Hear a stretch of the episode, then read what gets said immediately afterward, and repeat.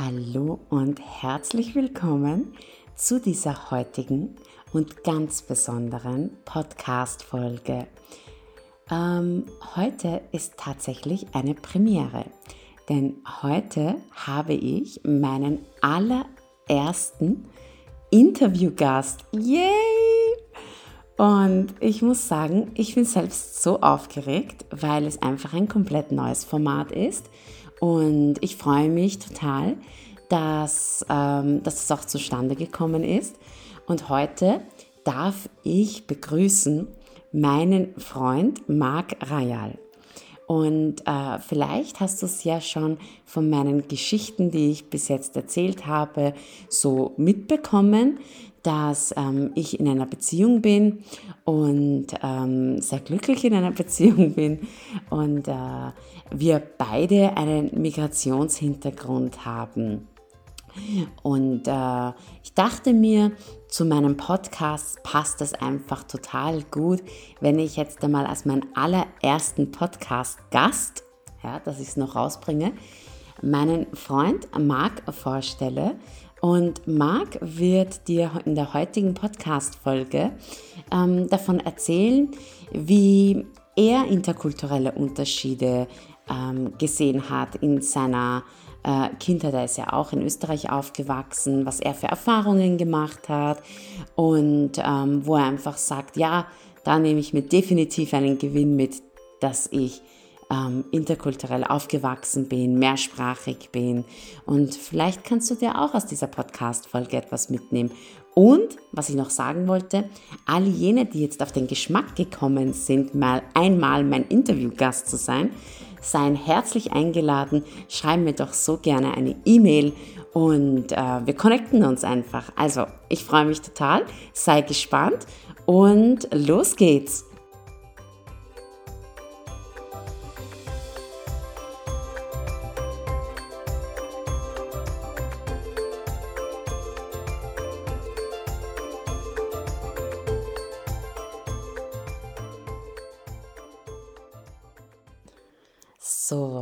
Hallo Marc, willkommen äh, in meinem Podcast, den du ja auch hörst, bei Wir sind Multi. So schön, dass du da bist. Dankeschön, vielen Dank für die Einladung. Ja, also ich ähm, bin, also ich kenne ja deine Geschichten und genau aus diesem Grund habe ich dich auch als meinen allerersten Podcast-Gast eingeladen, damit du einfach einmal ein bisschen von dir erzählst, weil mir ist aufgefallen, ähm, immer wenn wir uns so unterhalten haben über die Erfahrungen, die wir in der Kindheit gemacht haben, und ich glaube, vielleicht sind wir uns deswegen auch so sympathisch, weil wir einfach so viel ähnliche Erfahrungen in der Kindheit gemacht haben, habe ich mir einfach überlegt, dass das total cool wäre, wenn ähm, in meinem Podcast auch einmal jemand anderer sprechen würde, der ähm, meine Erfahrungen teilweise bestätigen kann, auch mal was anderes erzählen kann. Und ich glaube, ähm, die Zuhörerinnen und Zuhörer, unsere treuen Fans sind äh, sowieso alle ganz, ganz gespannt, ähm, auch mal deine Seite der Geschichte ähm, kennenzulernen. Und ich würde gleich am Anfang dich ersuchen, dass du dich jetzt einmal kurz vorstellst und ähm, ja, dann starten wir einfach los. Bitteschön. Hallo, ich heiße Marc Rayal, ich bin 39 Jahre. Ich bin 1982 in Aleppo, Syrien geboren, als äh, Kind eines syrischen Vaters und einer österreichischen Mutter.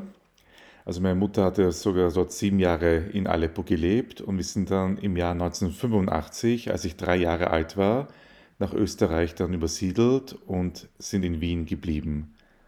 Ähm, ja, der Grund eigentlich unserer Emigration oder Immigration nach Österreich war eigentlich nicht, war damals eigentlich nicht politischer Natur. Also mein Vater war jetzt kein politischer Gegner, kein Oppositioneller zum Assad-Regime. Ähm, es war eher mehr ein, eine Gefälligkeit meiner Mutter gegenüber, die nach vielen Jahren in Syrien auch endlich einmal wieder in ihrem ursprünglichen Heimatland leben wollte. Und auch die ungewisse Zukunft für uns als religiöse Minderheit in Syrien. Du bist ja katholisch. Ich bin eigentlich ja syrisch, eigentlich genau genommen griechisch-katholisch. Ähm, Sprich, das ist eine Minderheit innerhalb der Minderheit. Immerhin sind die meisten Christen in Syrien orthodox, von den 10 oder 12 Prozent, die es gibt oder gegeben hat. Und ich würde meinen, ich glaube, so griechische Katholiken sind vielleicht nur, machen nur ein bis zwei Prozent aus im gesamten Spektrum. Ja, ähm, Ihr seid also 1985 nach Österreich, also wieder zurückgekommen im Endeffekt, weil dein Vater hatte ja auch äh, Business in Österreich schon Genau. vorher. Und äh, 1985 bin ich geboren und ihr seid zurückgekommen.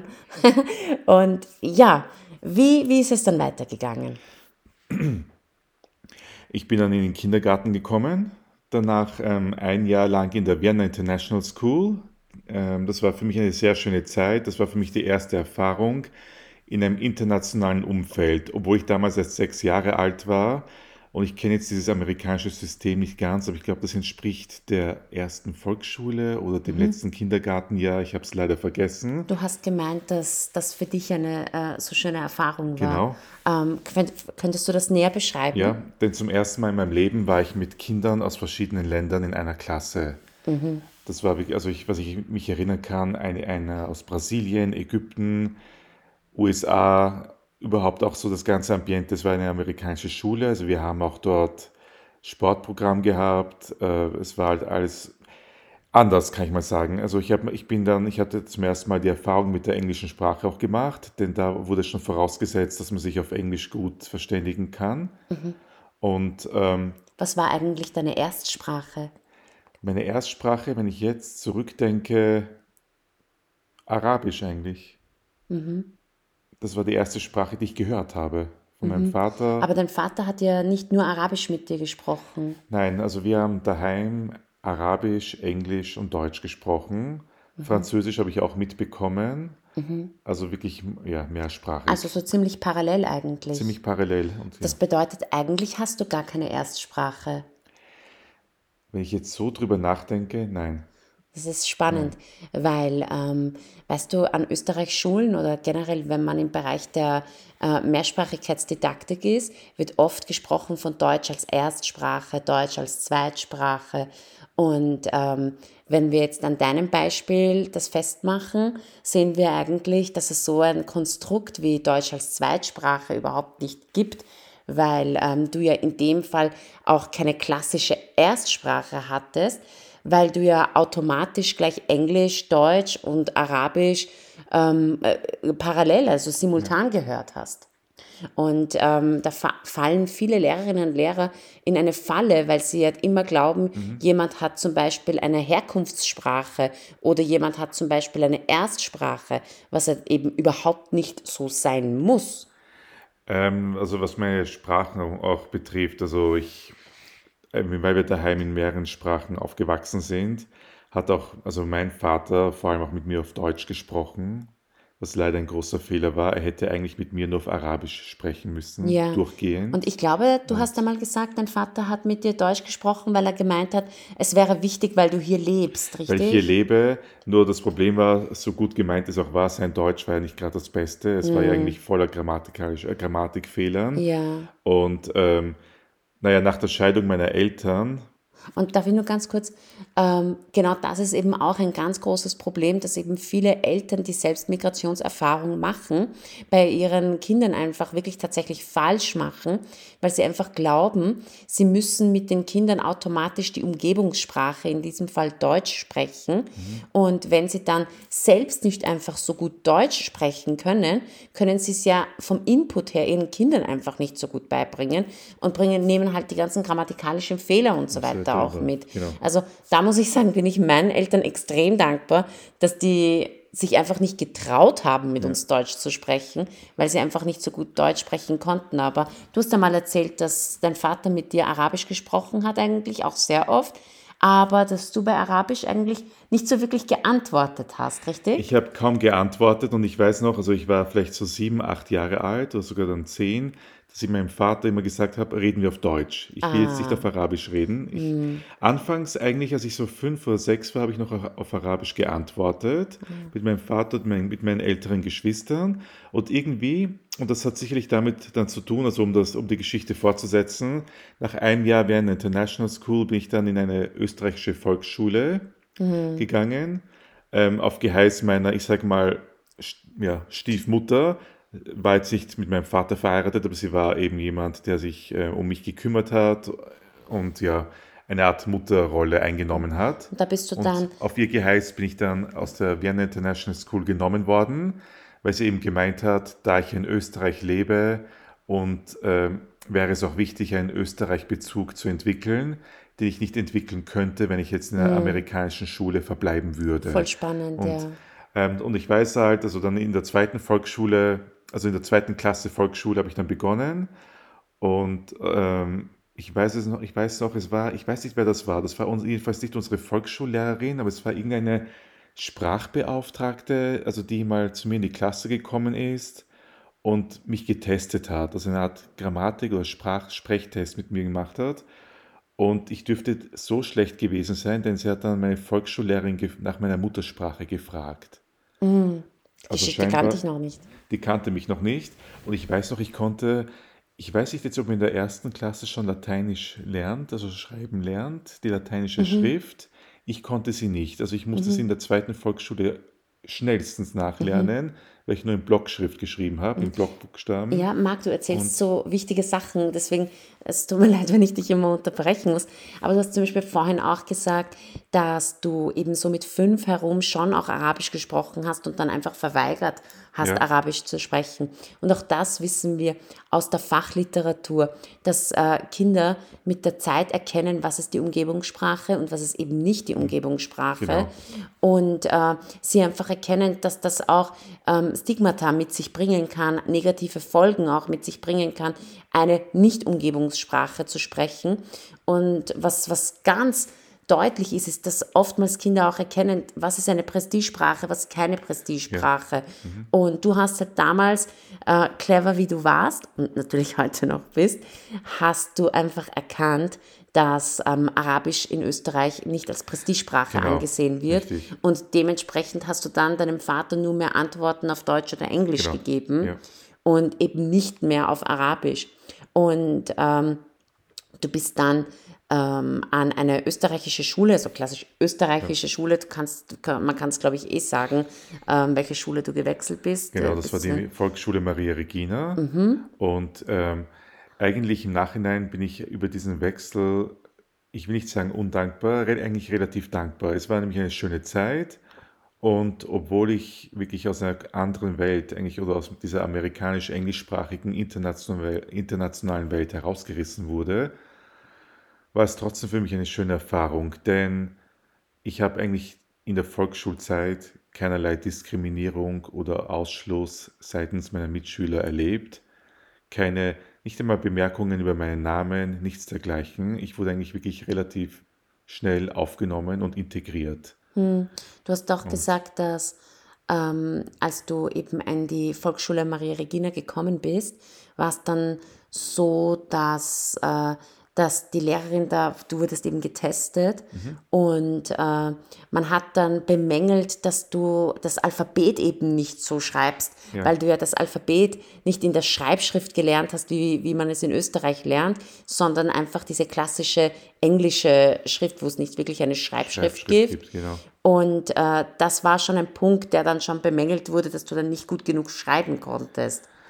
Dennoch, also wurde mir das immer, okay, wie auch, wie man auch mit einem kleinen Kind noch spricht, also nie wirklich jetzt der forsch irgendwie vermittelt, sondern immer, es waren alle geduldig mit mir und waren wirklich auch bereit, mir das beizubringen, mich da in, in diesem Gebiet auch aufzuklären und zu lehren.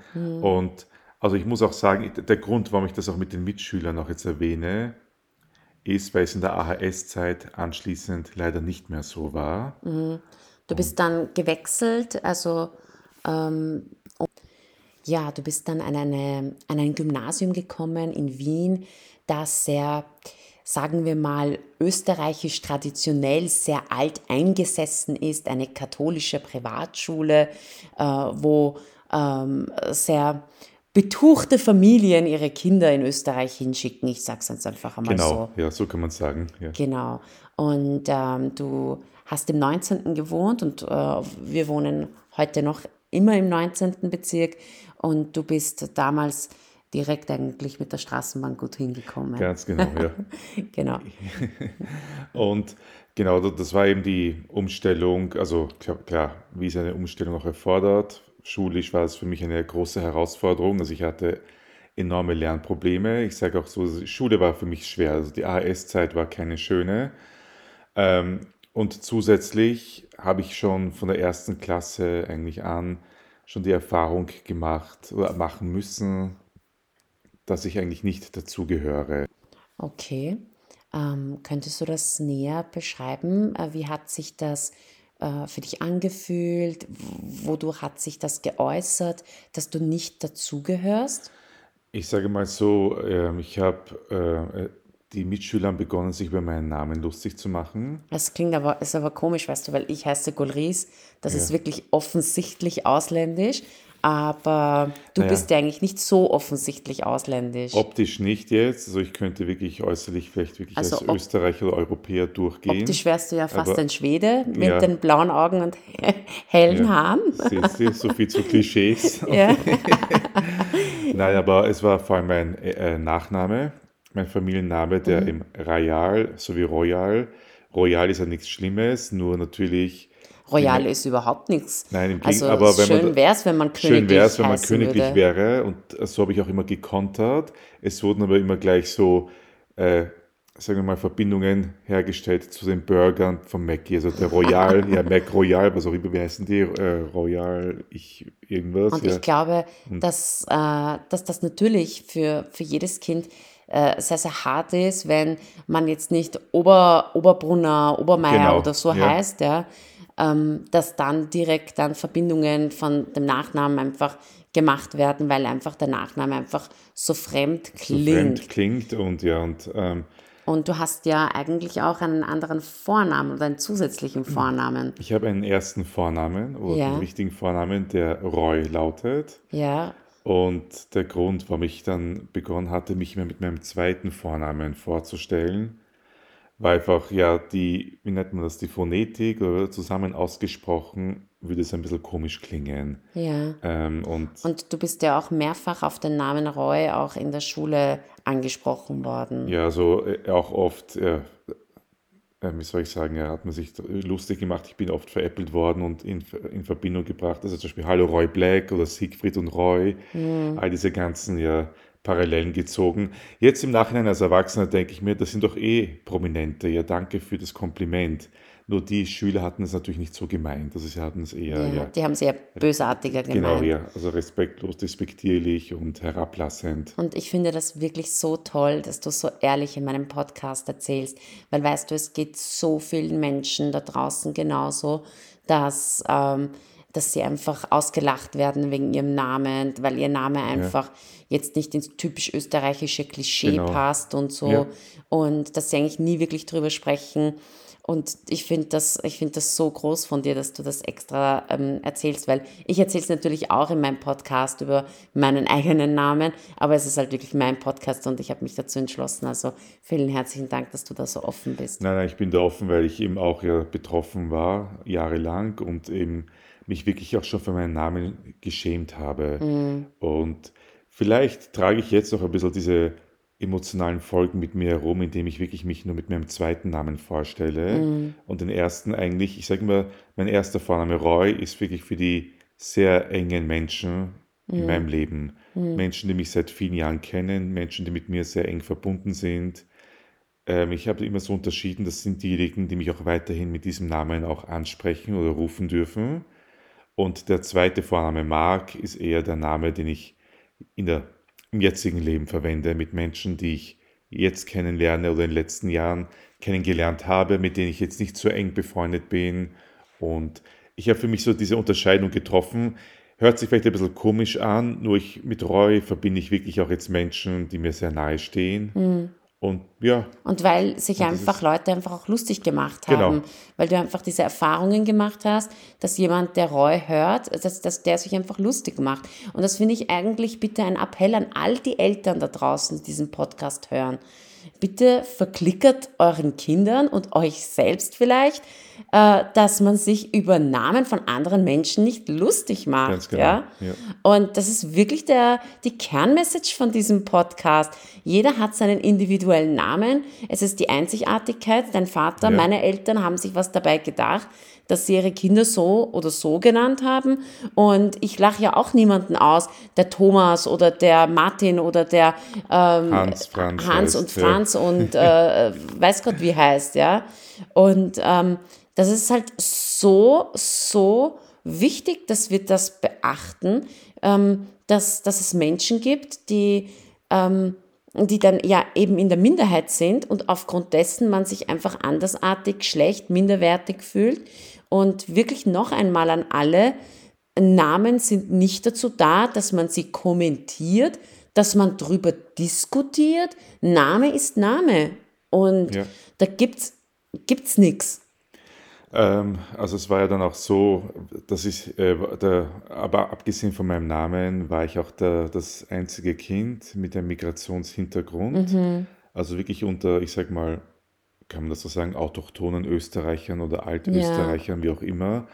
Äh, obwohl ja einige auch polnische oder tschechische Familiennamen hatten. Nur wir Ja, wissen, das sind halt die sind- Nachkommen der äh, Seit mehreren, seit- sehr, sehr vielen seit vielen Generationen. Generationen aus der K&K-Zeit. man, sa und- man sagt ja eigentlich, Wien ist ja total äh, Wien ist tschechisch, Wien- ungarisch, polnisch. Eben, und dann- also Wien ja. hat ja einen extremen Migrationshintergrund, wenn man sich eben die Nachnamen von Ja, vielen Menschen in. Wien hier anschaut, Nur, dann ja. waren die halt alle in Österreich geboren, im Gegensatz zu mir. genau. Und das war auch so die Erfahrung, die ich dann machen musste, des nicht, also nicht dazugehörens. Ja, das Anders- genau, Anderssein des einfach. Andersseins, ja. Und das finde ich einfach so, so wichtig, dass du das auch erzählst, weil man stell, stell dir mal vor, ja, du bist ja, ähm, du bist ja nicht einmal vom Religionsbekenntnis eigentlich anders gewesen Nein. als sie. Du warst genauso Christ wie sie und an einer katholischen Privatschule.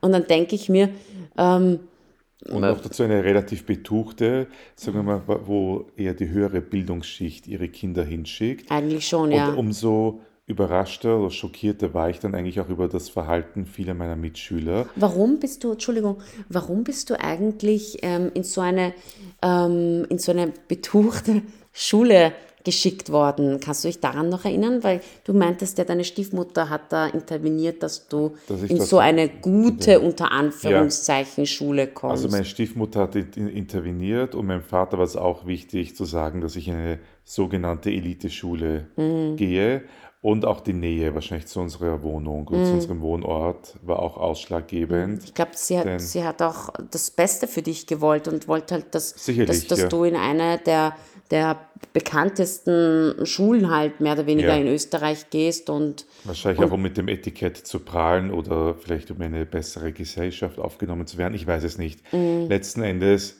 jetzt 22 Jahre nach meiner Matura, hat sich für mich die Sinnhaftigkeit natürlich äh, also er, erledigt. Mhm.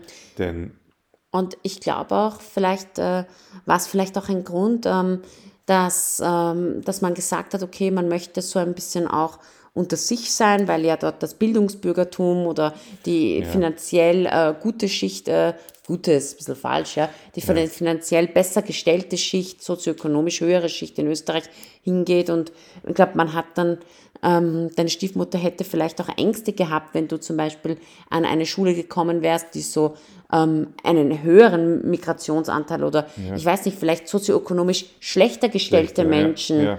Ähm, gehabt hätte. nur gut, dass du das erwähnst, finanziell besser gestellt oder sozioökonomisch besser gestellte Menschen in, in dieser Schule. Ähm, das war eben das äh, Absurde. Ich wurde ja von, also ich kann es jetzt sagen, mein Vater fuhr einen Jaguar und das äh, stieß bei also vielen Mitschülern sauer auf. Die konnten, also ich wurde oft deswegen veräppelt, angegangen, ausgelacht. Magst du es erzählen? Ja, ich kann es, also ich, äh, es war eigentlich, wenn, du, wenn man in so einer finanziell besser gestellten Schicht eigentlich unterwegs ist, würde man meinen, dass das niemanden tangieren würde, dass jemand einen Jaguar fährt. Dass, dass das Dass eh, das eh normal ist, ja. eh Weil, normal ist. nur, das ist die Erfahrung, die viele gemacht haben, die auch ich gemacht habe, viele stört es zu sehen, dass Migranten es auch zu Wohlstand gebracht haben oder vielleicht zu einem höheren Wohlstand gebracht haben als viele alteingesessene Österreicher. Mhm. Das dürfte viele provoziert haben. Denn eben der gebürtige Syrer mit dem syrischen Vater, bitte, wieso, sollte, wieso fährt der ein Jaguar und Mhm. hat eine Eigentumswohnung im 19.? Wie kann das sein? Weil du hast ja auch erzählt, dass auch ähm, deine Mitschüler, ähm, dass die auch sehr, sehr wohlhabend waren und, Absolut, und äh, ja. in schönen Wohnungen und sicher gelebt besser haben. gelebt haben teilweise als wir. Das war aber vielleicht auch nicht der springende Punkt. Generell, Aber es hat sie gestört. es irritierte sie zu sehen, dass ein Syrer ja auch betucht sein kann. Wie kann das nur sein?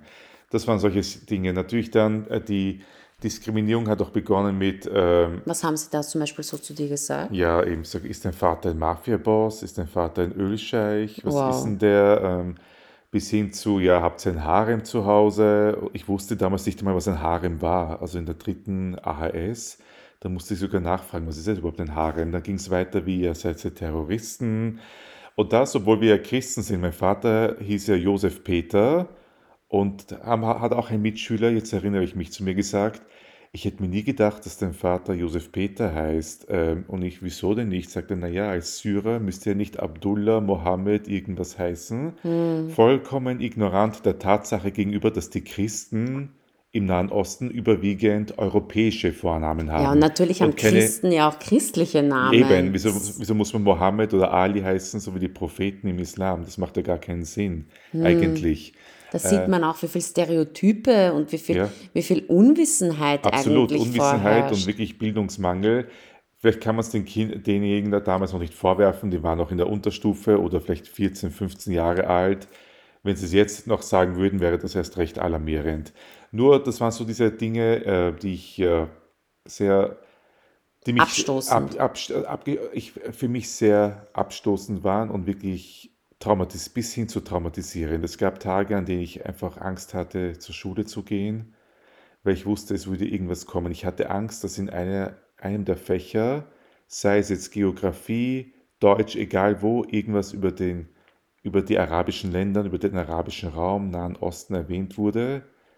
Denn dann hätten sie wieder gesagt, ah, der Roy, der Marc, der kommt ja von dort und ah, der arabische irgendwas und so und äh, Dann hätten sie sich hätten lustig sich wieder lustig gemacht. Hätten sie einen Grund gehabt, wieder sich lustig zu machen. und das haben sie auch oft in Gegenwart der Lehrer, die auch nicht irgendwie interveniert haben, die auch nichts gesagt haben, sondern einfach nur zugehört haben.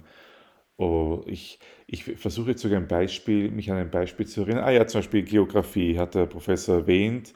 Ja, das Erdöl, das schwarze Gold im arabischen Raum, hat einer gleich geschrien, ah, der Papa vom Marc oder vom Roy kann uns sicher was darüber erzählen, bis hin zu äh,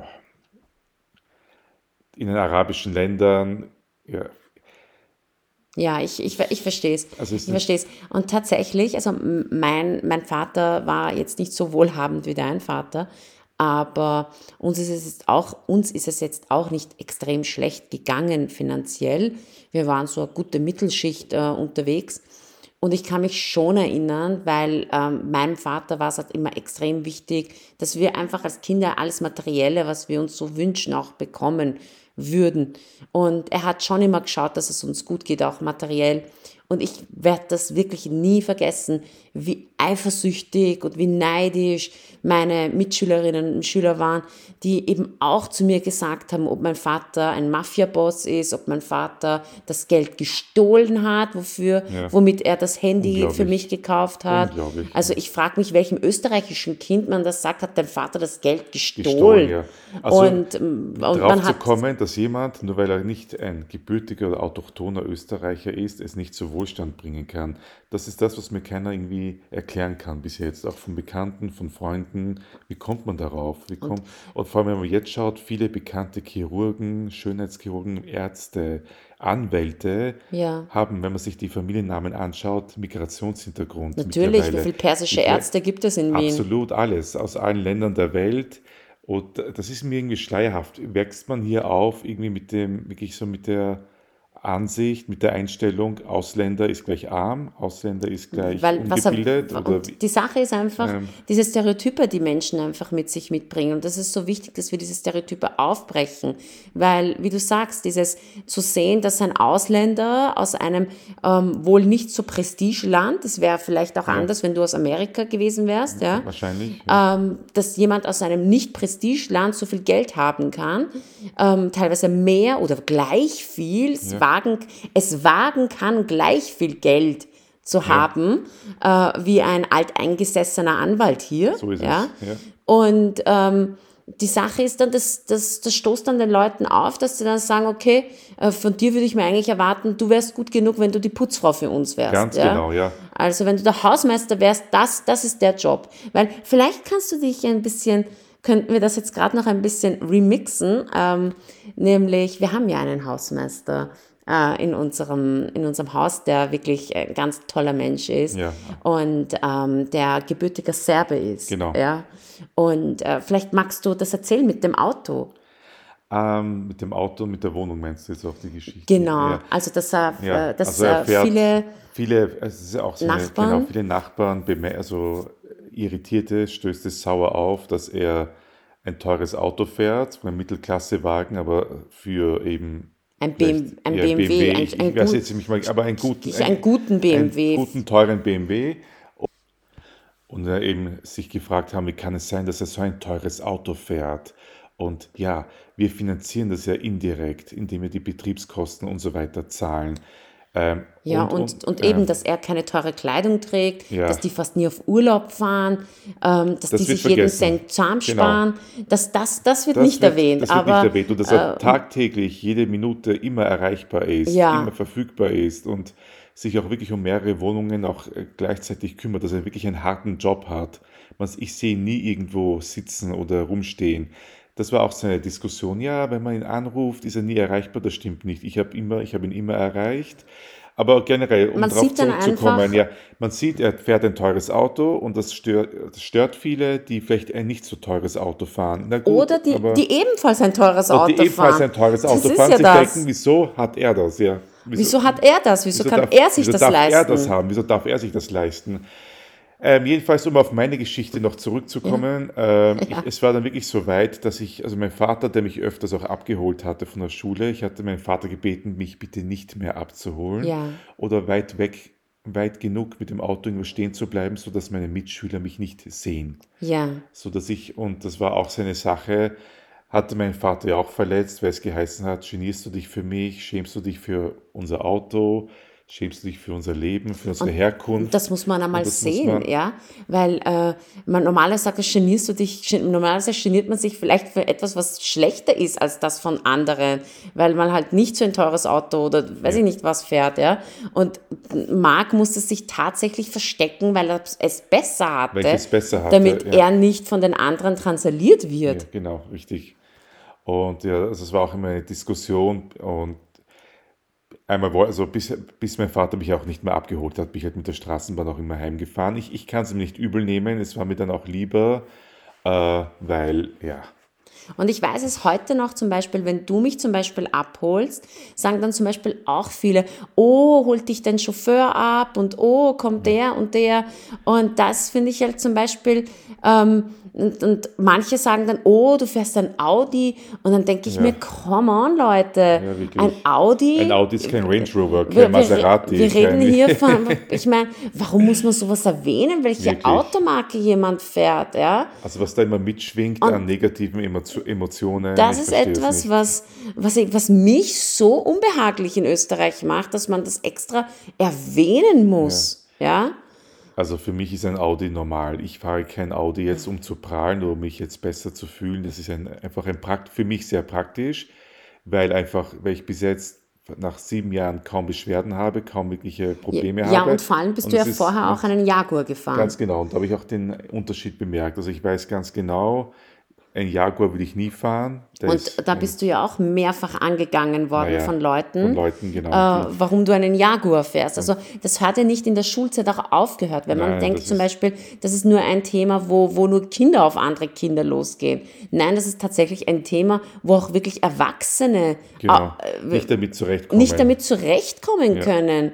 Und genau da gilt es auch anzusetzen, äh, nämlich dass wir Unterschiede voneinander akzeptieren, respektieren und auch wertschätzen und dass wir Menschen, so wie Marc und äh, auch natürlich meine Wenigkeit, die halt von klein auf interkulturelle Erfahrungen gemacht haben, dass das einen Platz hat, dass das eine Bedeutung, einen Wert hat in mhm. unserer Gesellschaft. Denn wir sehen ja heute mehr als je zuvor, wie wichtig es ist, dass es Lehrerinnen und Lehrer gibt, ja, die interkulturelle Kompetenzen haben, dass es Ärzte gibt, Pharmazeuten gibt, Pfleger gibt, ich weiß nicht, in jedem Beruf Polizisten, ja, die, ähm, die interkulturelle Kompetenzen haben sollten und, ähm, und sich eben nicht dafür schämen sollten, wie es eben Marc gegangen ist und auch wie es mir gegangen ist. Und ähm, ich möchte unser heutiges Interview sehr gerne genauso positiv abschließen, wie ich es gestartet habe, nämlich äh, mit der Frage an dich, lieber Marc, was würdest denn du sagen, ähm, was, welchen Gewinn nimmst du dir eigentlich aufgrund deiner ganz persönlichen Geschichte, wie du sie jetzt erzählt hast, diese, diese interkulturelle mhm. Unterschiede, äh, welchen Gewinn nimmst du dir eigentlich für dein Leben mit daraus? Bis auf jetzt, also dass ich jetzt auch mein Arabisch wieder verbessert habe, also von mein Syrisch-Arabisch, dass ich äh, gelernt, es ist für mich äh, einfach leichter in beiden Kulturkreisen, im europäisch-christlichen, abendländischen sowie im orientalischen, mich zurechtzufinden.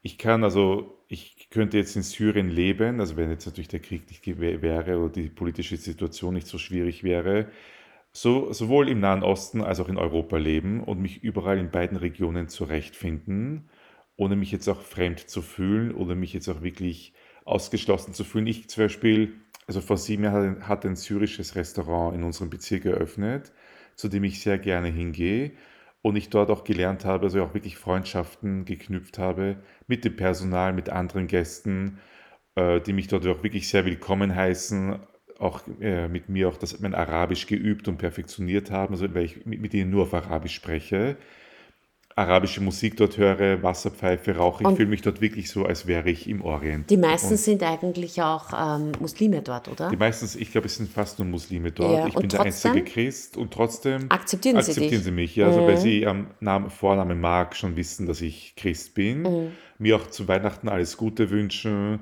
also auch zu den christlichen Feiertagen mit mir gratulieren und auch mich einladen zum Ramadan, also zum Iftar, zum Mhm. Ja, Und würdest du sagen, dass ähm, auch die Diskriminierungen, die du als Kind erlebt hast, auch die ähm, ihre, das klingt jetzt komisch, ihre guten Seiten haben? Also ja. bist du daraus, daraus irgendwie stärker geworden? Ich bin daraus stärker geworden. Ich habe zum Beispiel begonnen, mich verstärkt mit der Politik in Syrien oder mit Syrien überhaupt mehr mhm. auseinanderzusetzen. Früher wollte ich mit Syrien nichts zu tun haben. Ich wollte nicht erzählen, dass ich gebürtiger Syrer bin, dass ich aus Syrien bin, mein Vater und so weiter. Und dann irgendwie ähm, hört sich jetzt vielleicht ein bisschen makaber an, aber so der ehemalige Präsident von Syrien, der damals doch 30 Jahre schon an der Macht war, war so irgendwie so eine Person, mit der ich begonnen hatte, mich zu beschäftigen. Wer ist der Präsident? Woher kommt er? Wie schaut die Politik in Syrien aus? Und so weiter. Und also über die Politik bin ich dann eigentlich, habe ich dann begonnen, mhm. weil, ich weil, ich, weil ich das hört sich jetzt ein bisschen komisch an, aber doch fasziniert hat, so ein System und dass mhm. jemand, dieser Personenkult überall. Und du bist dann eigentlich dann, dadurch, dass du dich damit beschäftigt hast, hast du ja dann auch Politikwissenschaften studiert. Genau, also das war jetzt nicht nur die syrische Politik, sondern auch der Nahostkonflikt, der mich auch sehr, den ich auch sehr spannend gefunden habe der damals leider auch sehr aktuell war. Und ich habe dann irgendwie begonnen, also wirklich für, über, nach meinem, aufgrund meines Interesses für den Orient und für den Nahen Osten, habe ich dann Politik studiert. Das war so wirklich mein Haupt, sehr cool. meine Hauptmotivation. Und ich, wie gesagt, wie gesagt, ich bin sehr, jetzt ist die Situation in Österreich auch eine andere, als sie noch zu meiner Zeit war. ich glaube, es leben ja sicherlich 50, 60.000 syrische Flüchtlinge seit dem Jahr 2015 in Österreich. Mhm. Damals, als ich noch Schüler war, glaube ich, hatten gerade mal 4000 Syrer in Österreich gelebt. Also es war Ja. wirklich eine kleine, kleine Also Minderheit. ich kann mich auch Und erinnern, dass bei mir äh, in Linz auch ganz, also da war ich das einzige Kind mit Migrationshintergrund in der ja, Klasse. Und ich glaube, bei dir war es eben auch so in dieser ja. Schule, Und jetzt was das du nicht das, mehr, war- was du das ja. einzige Kind. Wobei ich glaube, in der Schule, wo du warst, Glaube ich, wärst du immer noch, ja. glaube ich, bist, bist, du, verändern, ja. bist du noch immer eine Orchidee, äh, wenn, du, wenn du nicht so ganz alteingesessen bist. Aber das ist wieder eine andere Das ist wieder Geschichte. eine andere Geschichte, aber ich muss sagen, ich finde es auch schön. Ich war jetzt mal am Brunnenmarkt unlängst und zu sehen, wie viele Syrer dort ihre Standeln eröffnet hatten, Ja, wie wie viel, was wie so tolles Essen es was für gibt. tolles Essen es gibt Ja. und es, viele auch so Geschäfte mit syrischen Süßigkeiten, die es vor 20 Jahren auch noch nicht gegeben hat. Ja. Toll, wie sich das doch ein bisschen auch das Stadtbild und die Kulinarik auch wieder verändert hat. Und toll, wie, wie du ähm, ähm, dich mit der Zeit dann auch mehr mit Syrien beschäftigt hast und, und zu, die- auch zu dieser einen Seite, die du in der Schulzeit immer verleugnet hast in dir, ja, dann auch gestanden bist. Und das ist etwas, was ich auch nur bestätigen kann.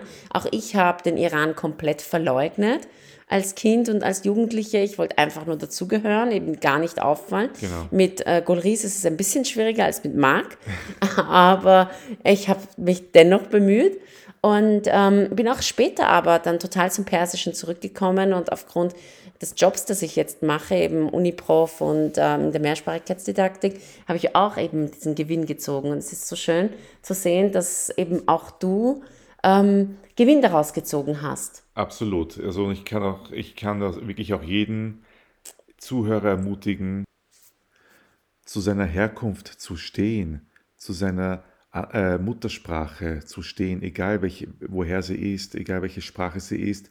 Jede Sprache, die man spricht, ist eine Bereicherung, Bereicherung, eine, Bereicherung. wirklich ein, ja, ein Gut. Egal, ich habe oft, wenn ich auch so mit Freunden spreche und zum Beispiel eine Sprache aus einem eher kleinen Land und sie mich dann fragen, bitte, wozu soll man diese Sprache überhaupt lernen, was bringt's? Nein, jede Sprache ist, eine, ist eine, wirklich eine, eine Errungenschaft, ein Gewinn Und hat eine, und, ihre und hat Berechtigung. ihre Berechtigung. Ja, man kann nicht sagen, nur weil sie der, von der Quantität her vielleicht nicht so repräsentabel ist, so repräsentativ ist. Und ja, Und wie viele Sprachen sprichst du jetzt eigentlich? mittlerweile fünf, aber ich behaupte nicht, dass ich jetzt alle fließend spreche, Naja, erzähl mal auf. also Deutsch, Englisch, ähm, ja, Syrisch, Arabisch, Russisch hatte ich in der Schule und auch maturiert. Französisch und eigentlich auch Spanisch hatte ich mir, habe ich mir Grundkenntnisse angeeignet. Leider, Wow. ja. Also du bist der einzige Mensch, den ich persönlich kenne, der mehr Sprachen spricht als ich. Ah, Ja? oje. Ich mit meinen vier Sprachen komme mir ja fast schon vor äh, wie, wie, wie komplett einsprachig, wenn ich da neben dir bin. Und ich finde das sehr, sehr faszinierend. Und ich möchte mich bei dir, lieber Marc, ganz herzlich bedanken für deine Offenheit, dass du dich bereit erklärt hast, mein allererster Interviewgast zu sein. Und ähm, ja, ich wünsche dir alles Gute. Und Vielen herzlichen Dank. Ich will mich auch für die Einladung bedanken und für Dankeschön. die Ehre, die mir zuteil wird, dein erster Interviewpartner zu sein. Und ich wünsche dir weiterhin viel Erfolg für deine weiteren Podcasts und alles Gute. Danke dir. Danke auch. So, ich hoffe, die heutige Podcast-Folge hat dir gefallen. Sie war nun tatsächlich eine Premiere. Mein allererster Interviewgast war heute da und hat mit mir über seine interkulturellen Erfahrungen gesprochen. Und ähm, tatsächlich, was nicht so schön war, aber auch was sehr schön war. Und ich freue mich, dass du dabei warst und ich freue mich so sehr, wenn du meinen Podcast auf iTunes bewertest mit 5 Sternen und äh, ein paar lieben Zeilen von dir. Und ebenfalls freue ich mich, und das sage ich jedes, jedes Mal, wenn du meinen Podcast einfach weiterempfehlst, sodass ihn einfach so viele Menschen wie möglich hören. Wenn du vielleicht in einem Bereich arbeitest, wo das Thema Mehrsprachigkeit ein absolutes Must ist, dass man einfach darüber Bescheid weiß, dann empfehle sehr, sehr gerne meinen Podcast all jenen Menschen weiter, wo du glauben würdest, ja, das würde denen was bringen. So, damit bin ich jetzt auch am Ende angelangt. Ich wünsche dir eine wunderschöne Woche. Du hörst mich in Wir sind Multi in zwei Wochen wieder und wenn du meine Stimme vermisst, kannst du auch schon bei Flower Power Talk nächste Woche wieder von mir hören. Also dann, alles Liebe, deine Colries.